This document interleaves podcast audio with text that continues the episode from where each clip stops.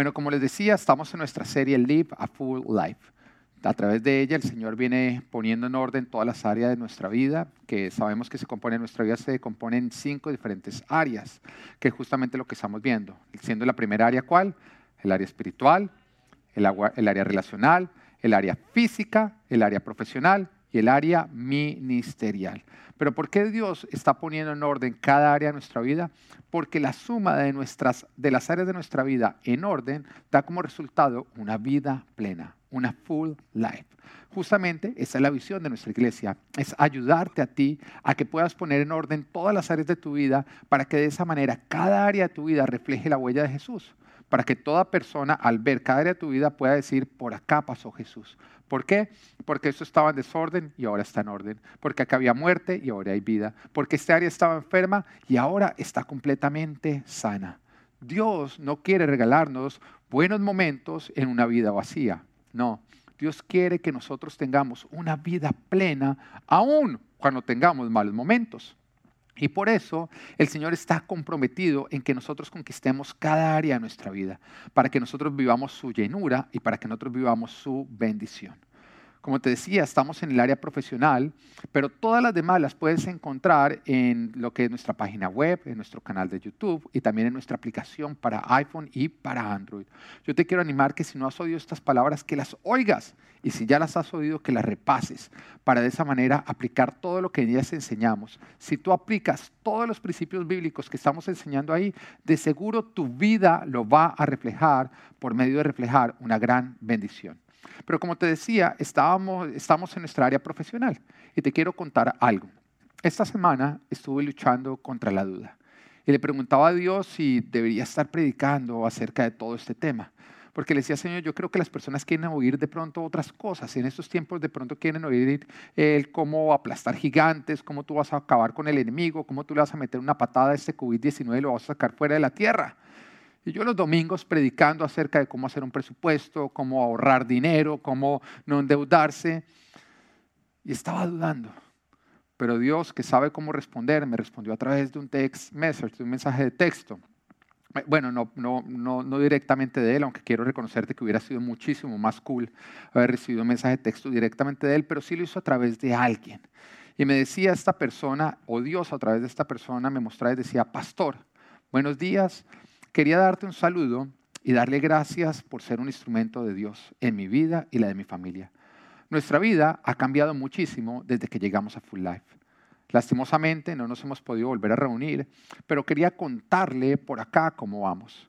Desde que aceptamos el reto de diezmar sin falta, hemos podido ver la provisión de una manera impresionante y ver cómo Dios nos ha puesto en orden. Una semana antes de que empezara el social distancing y que cerraran los negocios, me ofrecieron trabajar tiempo completo. Y he podido trabajar desde la casa, al igual que mi esposa, y además estamos haciendo un part-time entre los dos. Nos pusimos al día con todas las cuentas y la renta. Ya no estamos pagando tarde. Nos quedamos con un solo carro. Ya le pagamos lo que le debíamos a esa familiar a la cual le debíamos dinero. Hoy completamos los mil dólares para el fondo de emergencia y empezando mayo vamos a empezar a cuadrar las cantidades de pago con las tarjetas y empezar el snowball effect. La meta es estar libres de deudas en un año o antes con la ayuda de Dios. Infinitas gracias por ayudarnos a ponernos en orden. Qué gran cambio el que ha dado nuestra vida en estos últimos meses. La gloria es para Dios. Dios te bendiga y te siga utilizando de esa manera tan poderosa Gracias, gracias y gracias. Saludes a la pastora Ana y un caluroso abrazo a tu familia. Cuando recibí este mensaje, el Señor me dejó completamente callado, porque justamente yo le venía preguntando si esto es lo que yo debería estar predicando. Y el Señor me dijo, bueno, si estás predicando, si estás capacitando como aplastar gigantes si estás predicando y capacitando a las personas a acabar con el enemigo y si le estás enseñando a cómo meterle un patadón entre las piernas al enemigo. Las personas se están organizando y por esa razón Satanás no les está pudiendo robar. Los Goliaths, y tenemos que reconocer que uno de los Goliaths más fuertes que podemos enfrentar o que enfrentan nuestras familias, las relaciones y las personas, es la esclavitud financiera. Y la palabra nos dice en Gálatas capítulo 5, versículo 1, Cristo nos libertó para que vivamos en libertad. Cristo nos libertó para que vivamos en libertad. Y la libertad y la bendición que Jesús nos ha dado, nosotros debemos arrebatarla. ¿Y cómo la arrebatamos? Pues justamente aplicando la palabra de Dios. Tú tienes acceso a la bendición de Dios. Tienes que entender que como hijo de Dios tú tienes acceso a la bendición de Dios, te pertenece. Pero la puerta que tú tienes que atravesar o la puerta a través de la cual tú vas a, vas a llegar a esa bendición es justamente la obediencia a la palabra de Dios. Es imposible que un hijo de Dios viva la bendición si no está obedeciendo lo que Dios dice en la palabra. Entonces tú como hijo eres heredero de todas las cosas que Dios, que Dios tiene. Todo lo de Dios nos pertenece. Pero la única manera de acceder a aquellos que nos pertenece es obedeciendo la palabra de Dios. Cuando aplicamos la palabra de Dios, nosotros arrebatamos nuestra libertad, arrebatamos la bendición que Dios nos ha entregado. Pero en el día de hoy quiero hablarte de otro recurso diferente. Hemos hablado acerca del dinero y de cómo tenemos que administrarlo, cómo debemos trabajar, el tipo de trabajo que Dios espera de nosotros, cómo Dios es el dueño de todo y nosotros tan solo somos administradores. Pero hoy quiero hablarte de un recurso que si lo administras bien, si lo administramos bien, vamos a ser productivos. Pero si lo administramos mal, lastimosamente no lo vamos a hacer. ¿Cuál es este recurso? El tiempo. El tiempo. Es un recurso que todos tenemos que administrar bien o si no, no vamos a llegar a ser productivos. Recuerdo cuando llegamos con mi esposa a vivir a Miami. Eso fue hace 11 años atrás. Y nos enfrentamos con aquello que se enfrentan, creo que todas las personas que vivimos en esta hermosísima ciudad o en este hermosísimo país. Y es la falta de tiempo. Veníamos de Colombia, donde teníamos tiempo, pero ahorita de pronto por las distancias, porque ahora uno no tiene ayuda en la casa, porque le toca hacer muchas cosas a uno que antes uno podía contratar para que otras personas lo hicieran, pues entonces nos enfrentamos a muchas tareas y la falta de tiempo. Y en ese tiempo se convirtió en un lujo el comer bien, porque para comer bien toca cocinar y como no hay tiempo, se convirtió en un lujo el poder hacer ejercicio, porque ya no había tiempo para hacer ejercicio, o el visitar la familia. Y en ese tiempo en que yo estaba enfrentando justamente la falta de tiempo, me llamaron y me pidieron que empezara a dictar una clase en el seminario bíblico. Cuando fue a mirar, el tópico de la clase era justamente cómo manejar el tiempo. Algo curioso. Y mi primera reacción en ese momento es, mira, me encantaría dictar esta clase de cómo se maneja el tiempo, pero la verdad es que no tengo tiempo. Además, ando muy cansado. Y creyendo que esta era la respuesta, que justamente el que yo no tuviera tiempo en mi vida me estaba diciendo que yo no debería estar enseñando principios de cómo manejar el tiempo y que no tenía tiempo para esta clase, el Señor me respondió por medio de unos versículos en mi devocional versículos que encontramos en Génesis capítulo 1, versículo 1 al 5, y nos dicen, Dios en el principio creó los cielos y la tierra. La tierra era un caos total.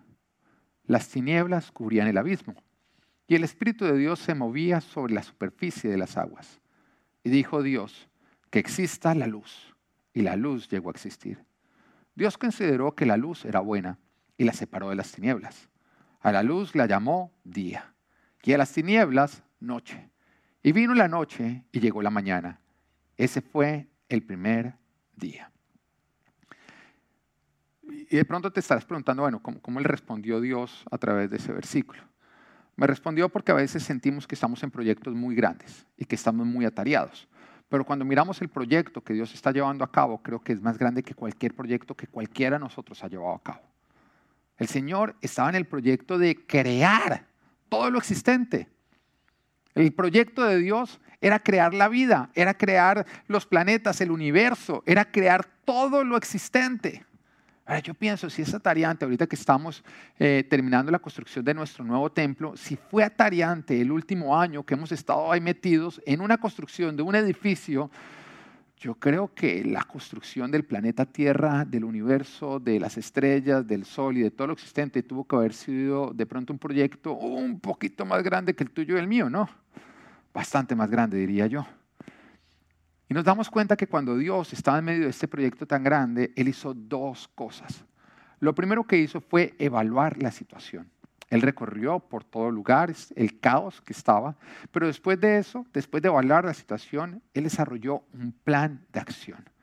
Y este plan de acción incluía dos cosas. La primera de ellas, un horario de trabajo, porque nos damos cuenta que Dios solamente trabajaba de día. En la noche que hacía, descansaba. Pero oh, sorpresa, yo no creo que Dios necesite descansar. Dios no necesita descansar, de hecho.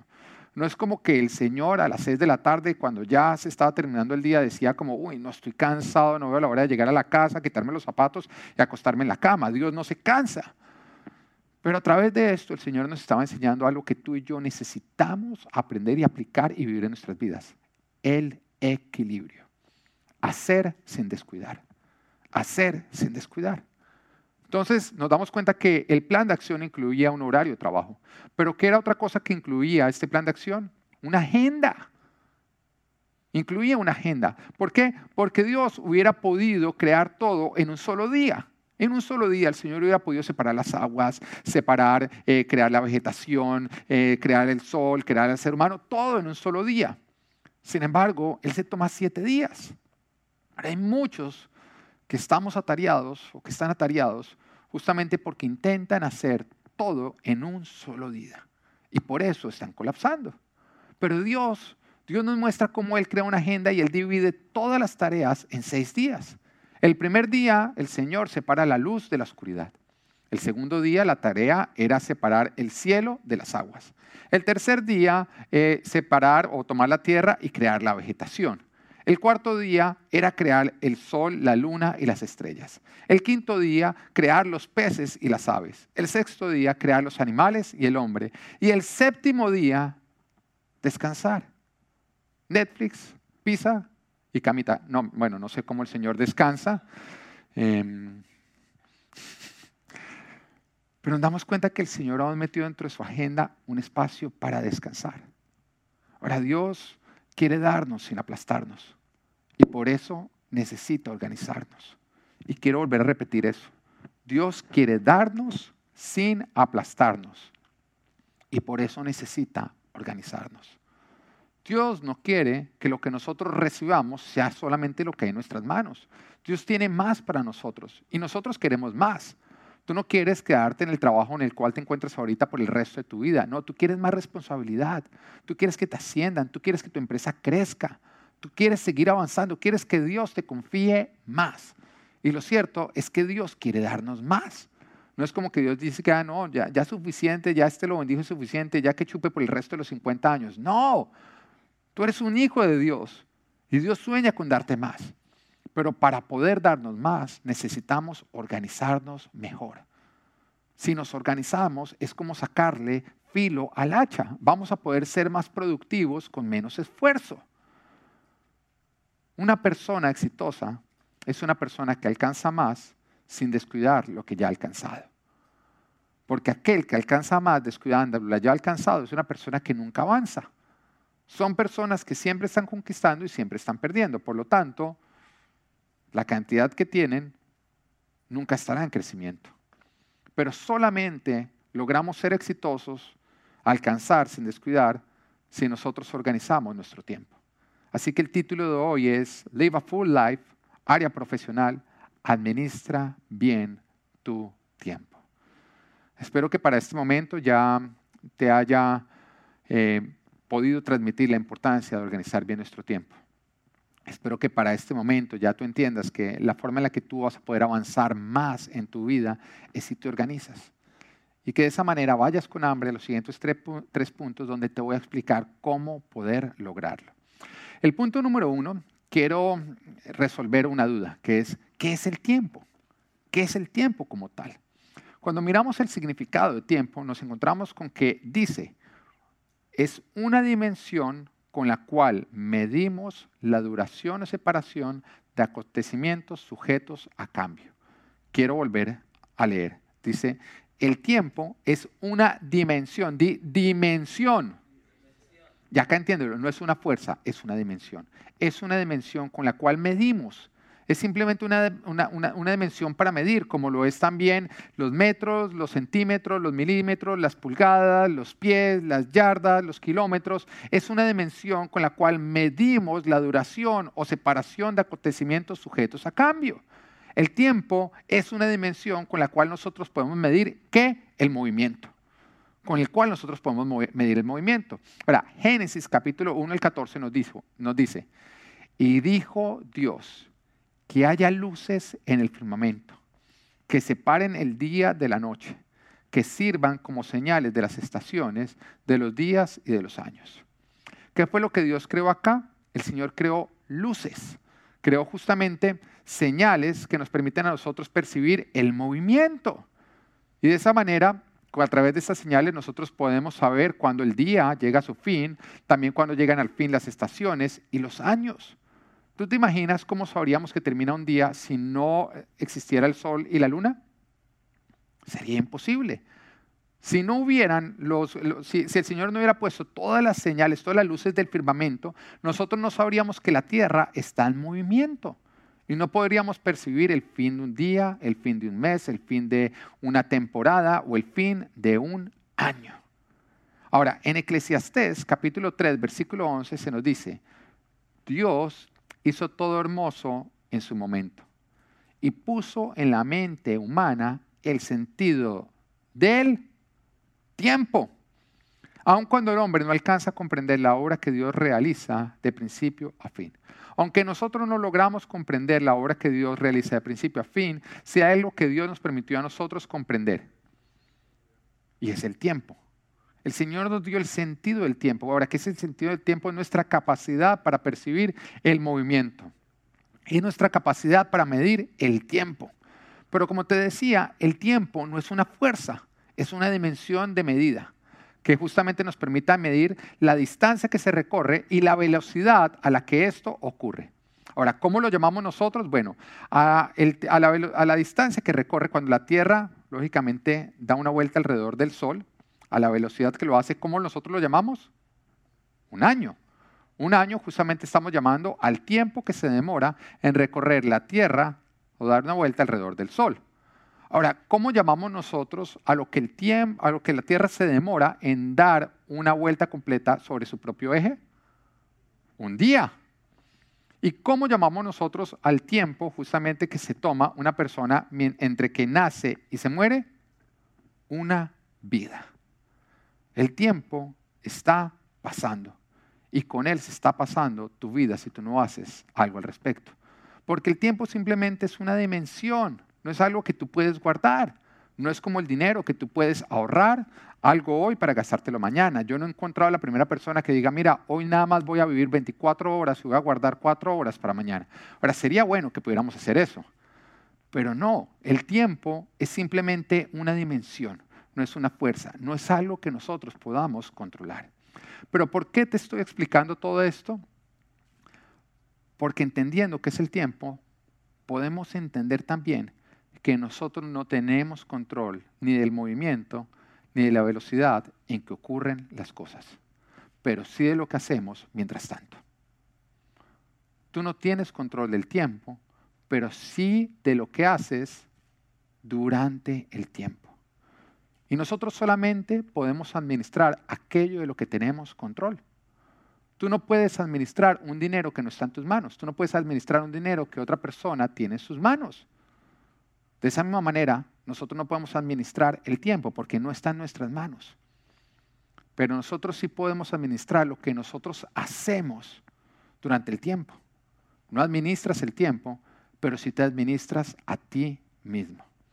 Entendiendo eso, podemos decir que el, el, verdadero título que debería tener esta palabra no es ser un buen administrador del tiempo, sino ser un buen administrador de ti mismo.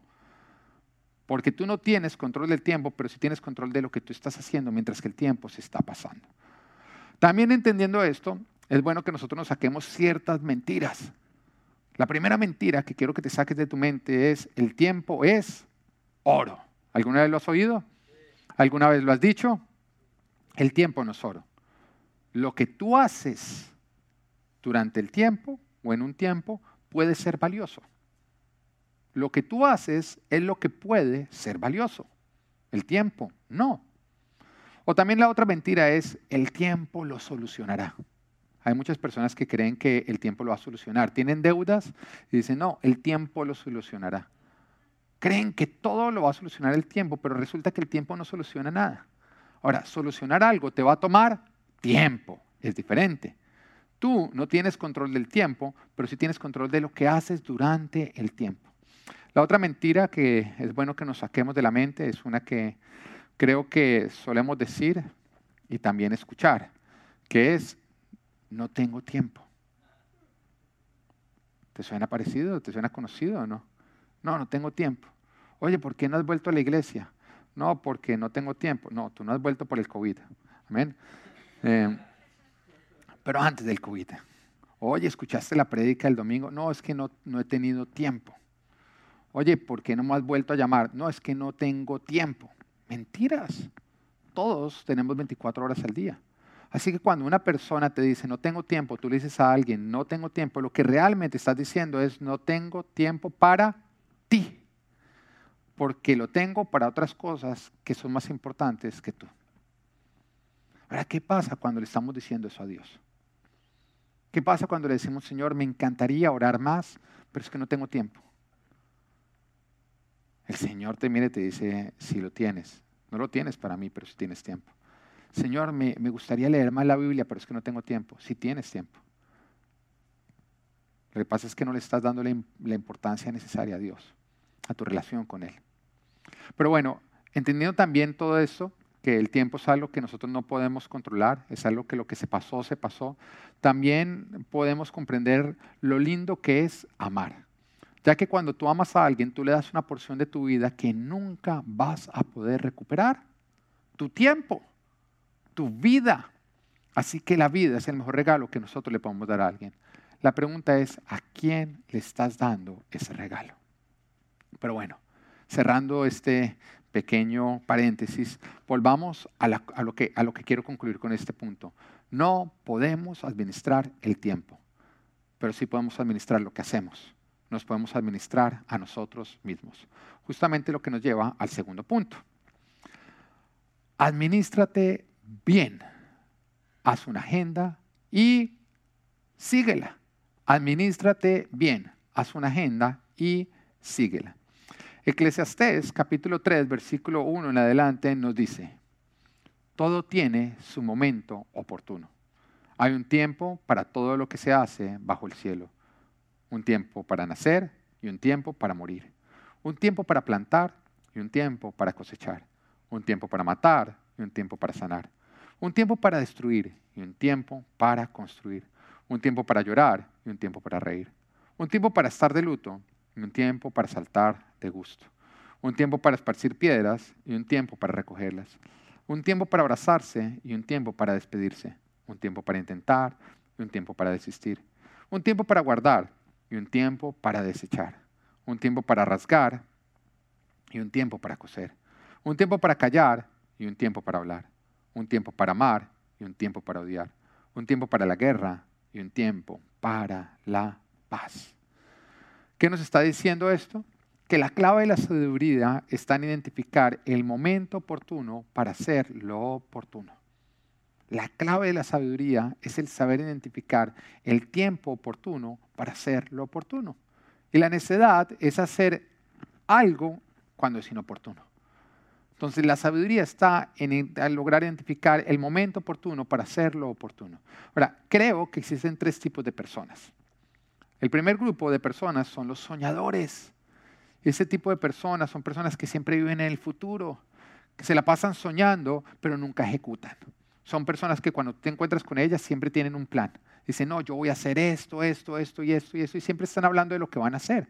Pero tú vuelves y te los encuentras y ellos no han arrancado a hacer lo que se han propuesto, pero sí muchas veces han cambiado de sueño. Entonces son soñadores, nunca ejecutan nada en el presente. El segundo grupo son los nostálgicos, que son los que se la pasan hablando del pasado. Se pasan hablando de lo que fue y ya no es. Siempre están mirando para atrás, nunca están haciendo nada en el presente y por supuesto no están planeando para el futuro. Pero el tercer grupo, que es el grupo al cual yo espero que tú pertenezcas, y si no pertenecías, el que decidas pertenecer después de esta palabra, son los visionarios. El visionario aprende del pasado pero no más de lo necesario. De hecho, cuando mira al, pasado, lo hace como cuando tú vas manejando, que tú tienes un espejo retrovisor que es pequeño comparado al panorámico. El vidrio panorámico que te está mostrando a ti El futuro, hacia dónde tú vas. El panorámico, el, el espejo retrovisor que te está mostrando, tu pasado, lo que tú estás dejando atrás. Ahora, ¿sabes por qué el panorámico es más grande que el espejo retrovisor? Porque es más importante mirar hacia el futuro que mirar hacia el pasado. Sin embargo, sí es importante mirar el pasado. ¿Para qué? Para aprender del pasado, pero para poder planear hacia el futuro. Entonces el visionario es el que aprende del pasado, pero no lo mira más de lo necesario. Mira al futuro para planear, pero camina en el presente. En otras palabras, en el presente es donde él da sus pasos. ¿Quién es el visionario? El que aprende del pasado, el que sueña con el futuro, pero construye en el presente. Espero que esta palabra esté haciendo revelación para ti. El pasado simplemente es para aprender, el futuro para planear, pero es el presente el único momento donde tú puedes construir. Así que aprende, aprende a sacarle beneficio y a ser productivo en tu presente. Es en el presente cuando tú construyes tu futuro. Hay una historia de un hombre que era dueño de una empresa de aceros y llamó a un amigo consultor a que fuera su empresa y le presentó un reto extraordinario. Le dijo, mira, quiero que me ayudes a hacer más productiva mi compañía, a mejorar la productividad de la misma. Entonces el consultor amigo, después de analizar, le entregó una hoja y después de entregarle la hoja, le digo, mire, cuando usted mañana llegue a trabajar, lo primero que usted tiene que hacer es tomar esta hoja y haga una lista de todas las cosas que usted tiene que hacer durante el día.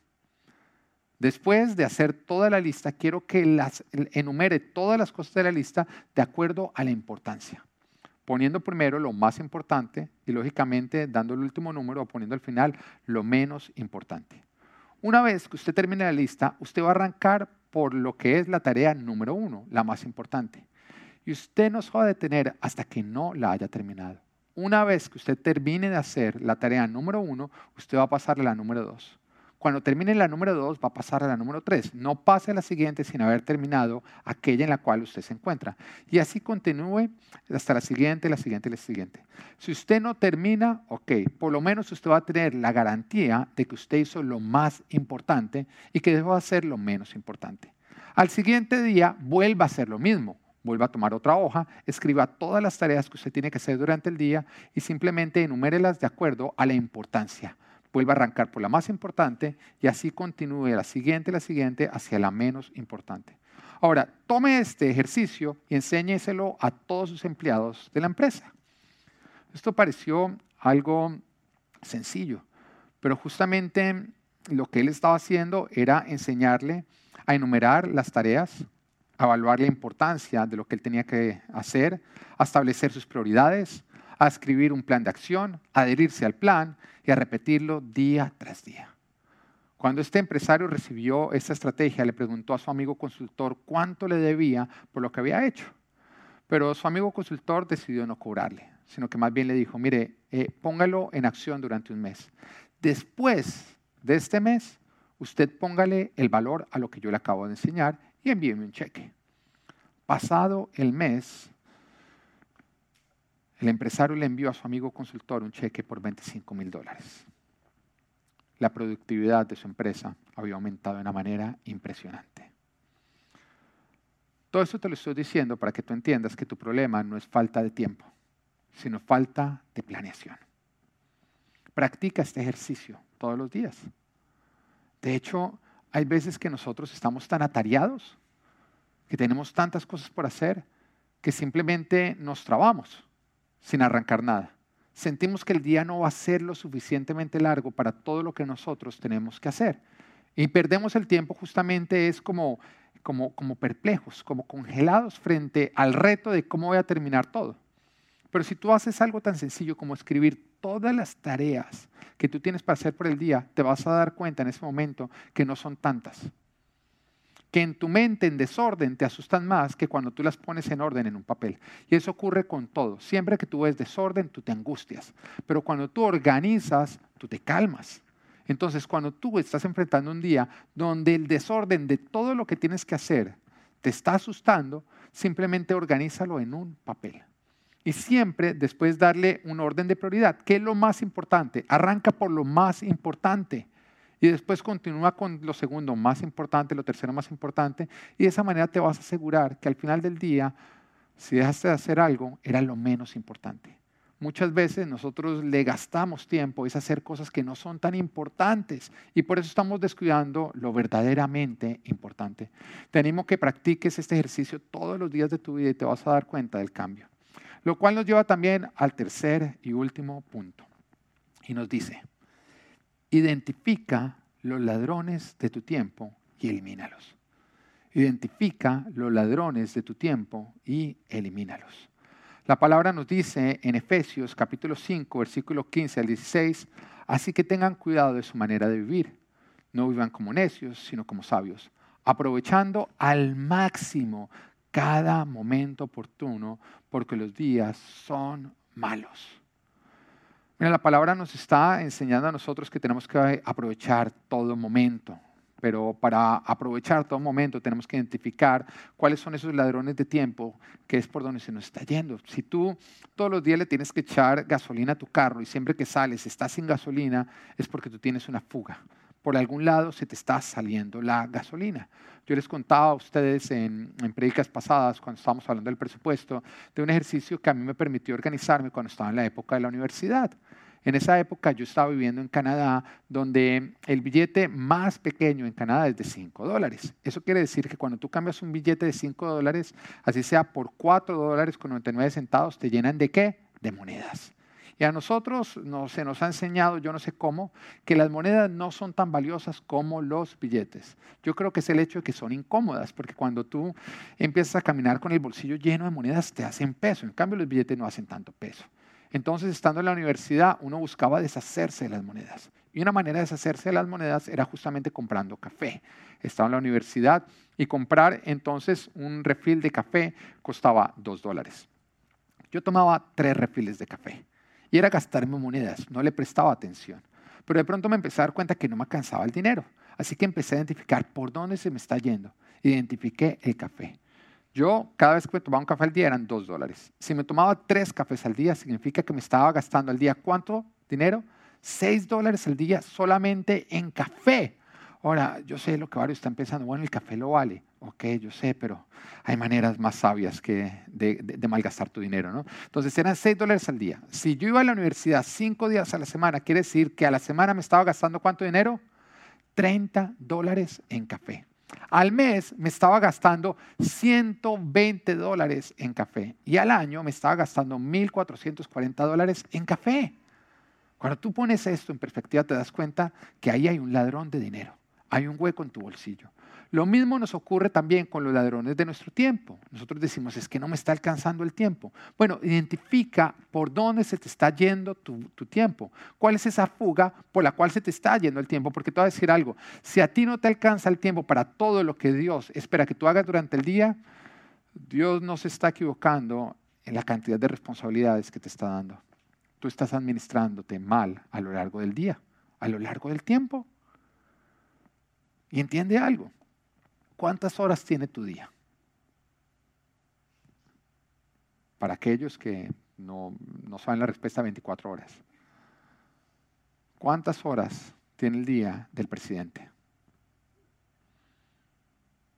Ahora, ¿quién hace más cosas durante el día? ¿Cómo el presidente logra hacer más cosas que tú? Porque se organiza porque se organiza, porque él tiene una agenda, una agenda que le dice a qué horas arranca algo y a qué horas tiene que terminar. Y de esa manera evita todos los ladrones de tiempo y logra sacar provecho del tiempo, de sí mismo, de lo que él hace a lo largo del día. A nosotros arrancamos la historia contando de cuando mi esposa y yo llegamos a Miami. Y le doy gracias a Dios por permitirme a mí dictar esta clase que la dicté durante varios semestres de cómo administrar el tiempo, porque entonces pude aplicarlo para mi vida. El Señor lo estaba haciendo para que mientras que yo enseñaba, yo aprendiera y pudiera aplicar. Que para serte sincero es lo que hago todos los domingos. Mientras que yo a ti te estoy predicando y enseñando, yo estoy aprendiendo para poder aplicar también en mi vida. Acá tanto tú como yo estamos avanzando en que cada una de las áreas de nuestra vida refleje la huella de Jesús. No hay, ninguno de nosotros somos, somos un producto ya terminado, todos somos un producto en desarrollo, todos estamos en el proceso de santificación, de ser hechos a la imagen del Señor, de que la gloria de Dios se vea más en nuestra vida. Y en ese momento el Señor, a través de que yo estaba dictando este curso, me empezó a enseñar a organizarme. Y parte de eso fue identificar los ladrones de mi tiempo, las fugas, por dónde se me estaba yendo el tiempo. Entonces, por ejemplo, en el caso de no poder hacer ejercicio, me di cuenta que si yo salía directamente del trabajo al gimnasio, me ahorraba una hora y media. Estoy hablando de una hora y treinta minutos si yo me iba directamente del trabajo al gimnasio.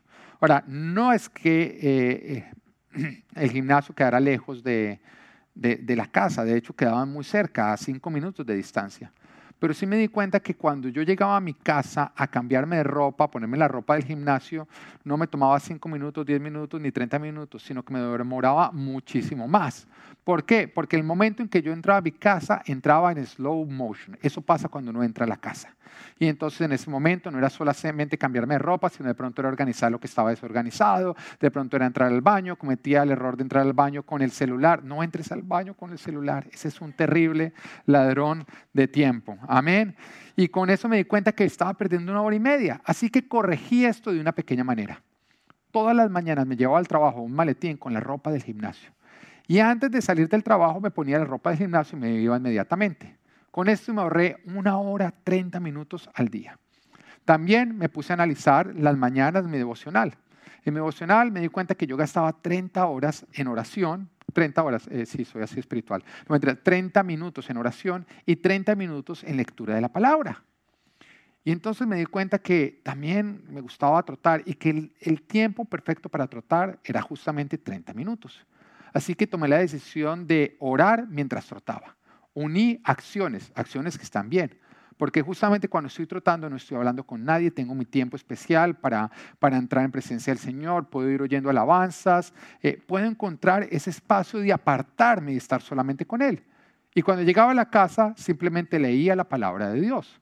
Ya había hecho tres cosas. Antes hacía dos en una hora, ahora hacía tres de las cosas que yo quería hacer. En cuanto a las llamadas telefónicas, que era algo para lo cual yo nunca tenía tiempo. Bueno, empecé a aprovechar mi recorrido en el carro al trabajo, que normalmente eran 30 minutos de ida, 30 minutos de vuelta, para hacer mis llamadas telefónicas. De esa manera añadí una hora en una tarea que estaba descuidando. Mira, con estos pequeños cambios, estoy hablando de tres pequeños cambios, mis días hicieron tres horas más largos. Bueno, realmente no se hicieron tres horas más, altas, más largos, se hicieron tres horas más productivos, simplemente por unir tareas y por generar un horario. Identifica cuáles son los ladrones de tu tiempo.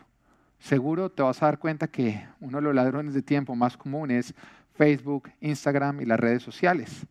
Ponles un horario, pon un horario para, para entrar a las redes sociales y asegúrate que le des un inicio en cuándo puedes entrar y cuándo te tienes que salir. Sácalos de tu celular para no tener la tentación durante el día. De pronto tenlo nada más en tu iPad o en tu computador, que te toque no estar en el día a día, sino más bien cuando llegas al final del día, cuando le das ese espacio y de esa manera vas a evitar que entrar a las redes sociales te esté robando un tiempo que tú podrías estar usando de una manera muchísimo más productiva. Identifica, por ejemplo, cuáles son las interrupciones de tu día. De pronto, ahorita que estás trabajando desde la casa, como varios lo están haciendo, tienes que ponerte un horario, por ejemplo, para arreglar la casa. Eh, las personas empiezan a dar cuenta que cuando empiezan a pasar mucho tiempo en su casa, de pronto están más tentados a ponerse a arreglar la casa mientras que deberían estar trabajando, algo que a ti no te pasa en el trabajo. Tú no llegas al trabajo a, toca aspirar, toca arreglar, toca planchar, toca hacer todo eso, pero en tu casa sí estás pensando en todo eso, así que te tienes que poner un horario para arreglar la casa. Y cuando no estás en tu horario para arreglar la casa, aunque tú veas un zapato por fuera, aunque tú veas algo que no está en el lugar donde debería estar, no es el tiempo de arreglar, te toca dejarlo así. Aprenda a identificar cuáles son esas interrupciones y elimínalas, porque las interrupciones nos roban el tiempo. Otro ladrón de tiempo, la indecisión. La indecisión. Mujeres, toca tomar decisiones a tiempo o van a perder tiempo.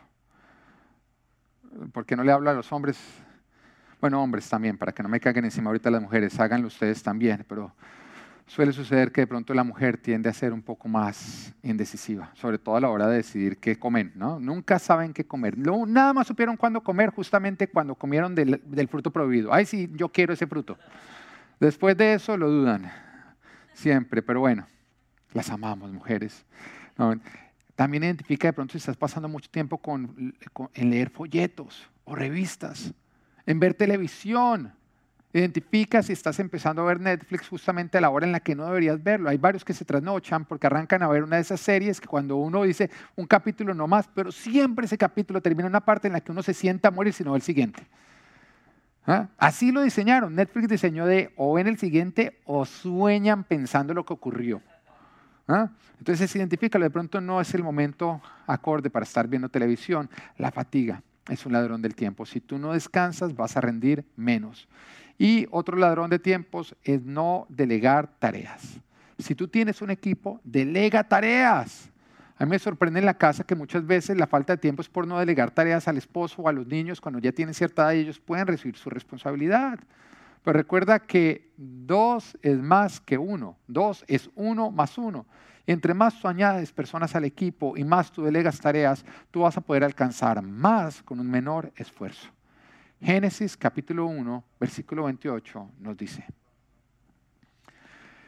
y los bendijo con estas palabras, sean fructíferos y multiplíquense, llenen la tierra y sométanla, dominen a los peces del mar y a las aves del cielo. Y a todos los reptiles que se arrastran por el suelo. Quiero volverlo a leer, dice, y los bendijo con estas palabras, sean fructíferos y multiplíquense Llenen la tierra y sométanla, dominen a los peces del mar y a las aves del cielo y a todos los reptiles que se arrastran por el suelo. Acá el Señor nos está expresando a través de esta palabra su deseo. Su deseo es que nosotros conquistemos, que nosotros produzcamos. Pero ¿cómo vamos a lograr producir? Bueno, muy sencillo, organizándonos. Cuando tú le dedicas tu tiempo, tú aprovechas el tiempo para construir algo, ese área va a producir. La pregunta es, ¿a qué le estás dedicando el tiempo? Y quiero que te preguntes esto. ¿Qué es lo más importante para ti en esta vida? ¿Qué es lo más importante para ti en esta vida? Y quiero que respondas de manera sincera, no lo tienes que hacer audible, simplemente está en tu mente, en tu corazón. ¿Qué es lo más importante para ti en esta vida? Y ahora viene otra pregunta. ¿Cuánto tiempo le estás dedicando a aquello que es lo más importante para ti en esta vida? Porque eso es lo que estás produciendo en ese área de tu vida. El tiempo que tú le estás dedicando. Dios quiere confiarnos más.